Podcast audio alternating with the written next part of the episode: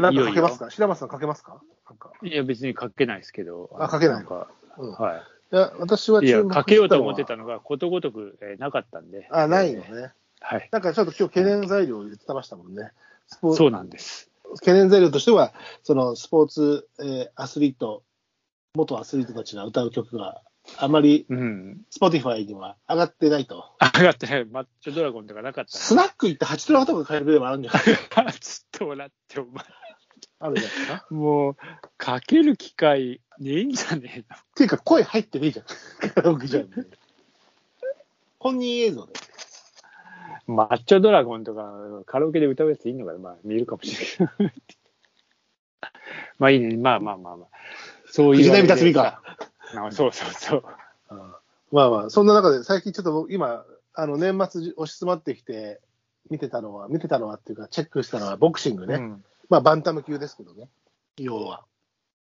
あの一番熱いとこですよ。ね、まずほら、ね、4団体でこう、いろいろ息巻いてる井上、えー直哉筆頭に、うん。ね、フィリピンのドネア、もう一人カシメロっていうのもいますけど、うん彼らがその4団体のベルトをね、あの、持っていて、うん。井上君が WBA と IBF 持っていて、うん。ドネアが WBC かな。うん。で、カシメロが WBO かな？持っていて、ね、じゃあよ、よ、よ、4つのベルト誰が一人で取れるのかみたいな話になってる中で、あの、カシメロはほら、もう、オラオラ、オラオラでしょ？すごい。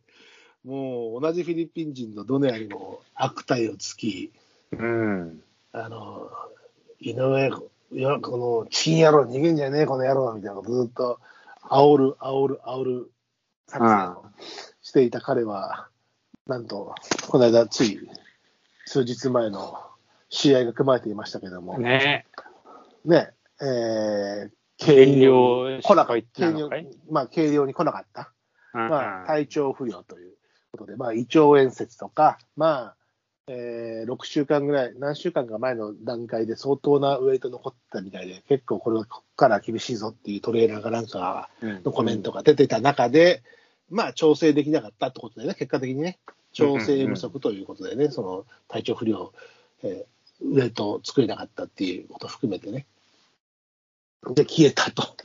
ただ、WBO がどういう裁定下すか分からなくて、なんかこう、指名試合がなんかこうしてこなせば残すか残さないとか、まだちょっとはっきりしていないんだけども、うん。もうでもほら、ね、スーパーバンタム級であれしちゃったあのネリと一緒でさ、まあそもそもちょっとこう、一癖二癖、薬物、ね、ちょっと前にドネアと戦う予定も、ドーピング検査をしないって言って、うん。試合が、で、だったら俺はやらないってドネアが言って流れちゃったこともあったし、うん。まあちょっとその辺のこう、きな臭さというか、グレーが残る、うんえー選手なので、うん。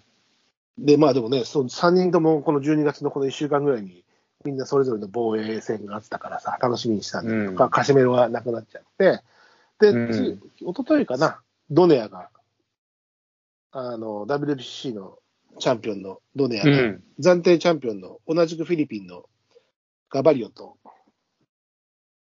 うん。今見えまして、なんと4回ボディーブローで TKO っていうね、ドネアがね。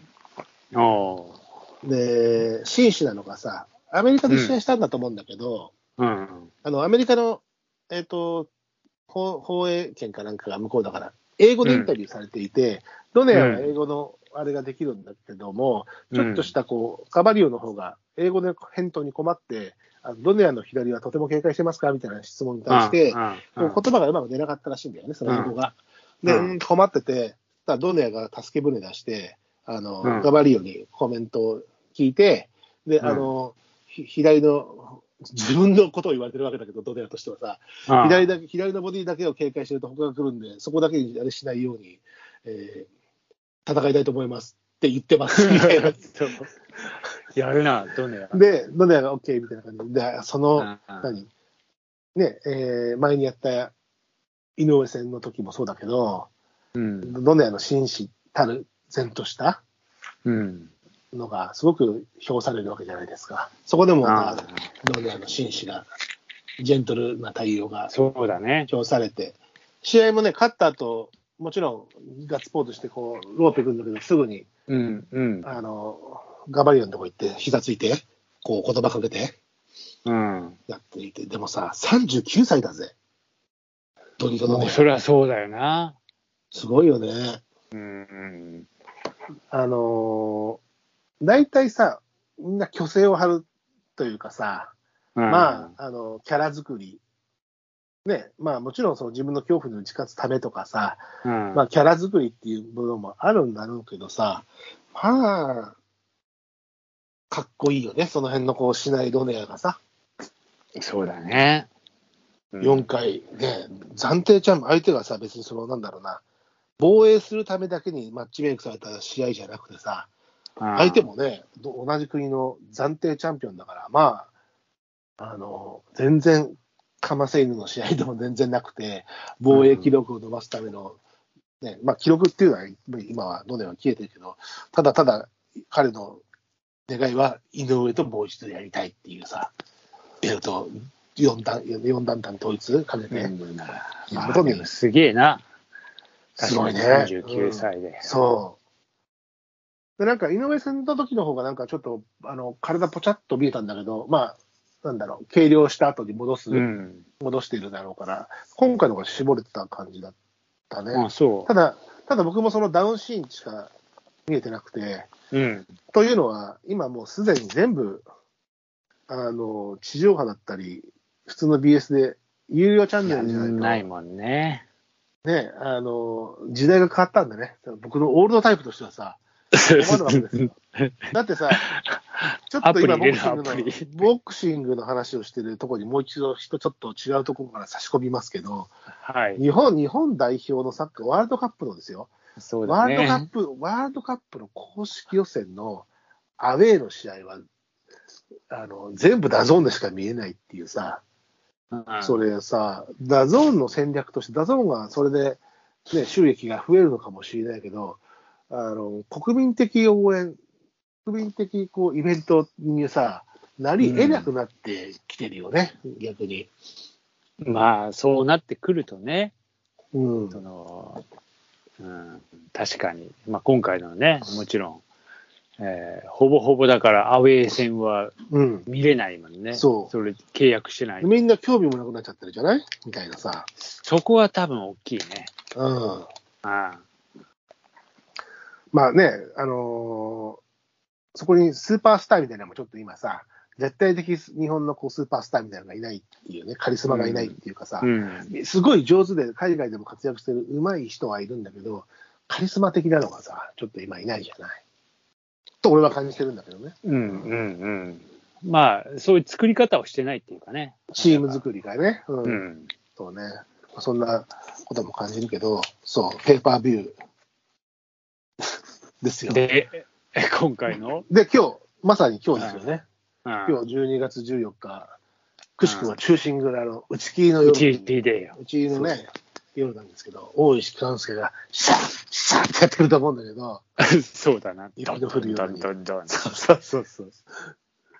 そんな時に、今日、ね、井上尚弥が日本国内で、あの、防衛戦、うん。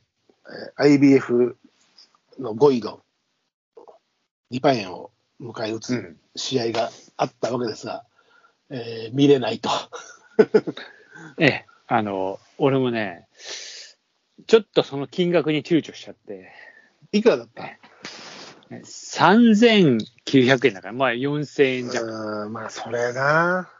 まあ、今だからまさあ、オンライン払って払えない額じゃないんだけど、オンラインでライブとかだとさ、あるしさ、で、うんほら、まあ、まだ結果言わないようにしとくけどさ、うん。あの、井上尚弥の今までの試合うんだとさ、2ラウンドとか決まる。1ラウンド早いからね、まあ、同年野戦以外まあ、そんなこと言ったら昔のさ、ね、マイク・タイソンの試合なんかで、何十、まあそうだよな十30万円する東京ドームのチケットとかあって、1ラウンドで終わるとかね、あったからね。あうん、あれですけど、そっか。3000いくら ?800 円 ?4000 ぐらい？ー4000弱。?4000 弱ね。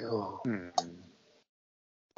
ちょっとアフェね。マがそのくらいだったから。うん光 TV もまあまあでもほぼほぼそんな3000、なんかそんなあれだよ。まあでも、ね、それでライブで見れるんだったら、たまにはそういう見方が、その、せね、上等、上等というか、あれになってくるのかな、ポピュラーになってくるのかな。いや、今後なるでしょうんう。で、まあそれで、あの、もちろんファイトマネーもさ、それが反映されたり、いろいろ、うんまあね、してももちろん、そうなっていかなきゃいけないんだろうし。うんまあ難しいね、テレ今までビ局も地上波の広告収入に落ちてくるんだろうな。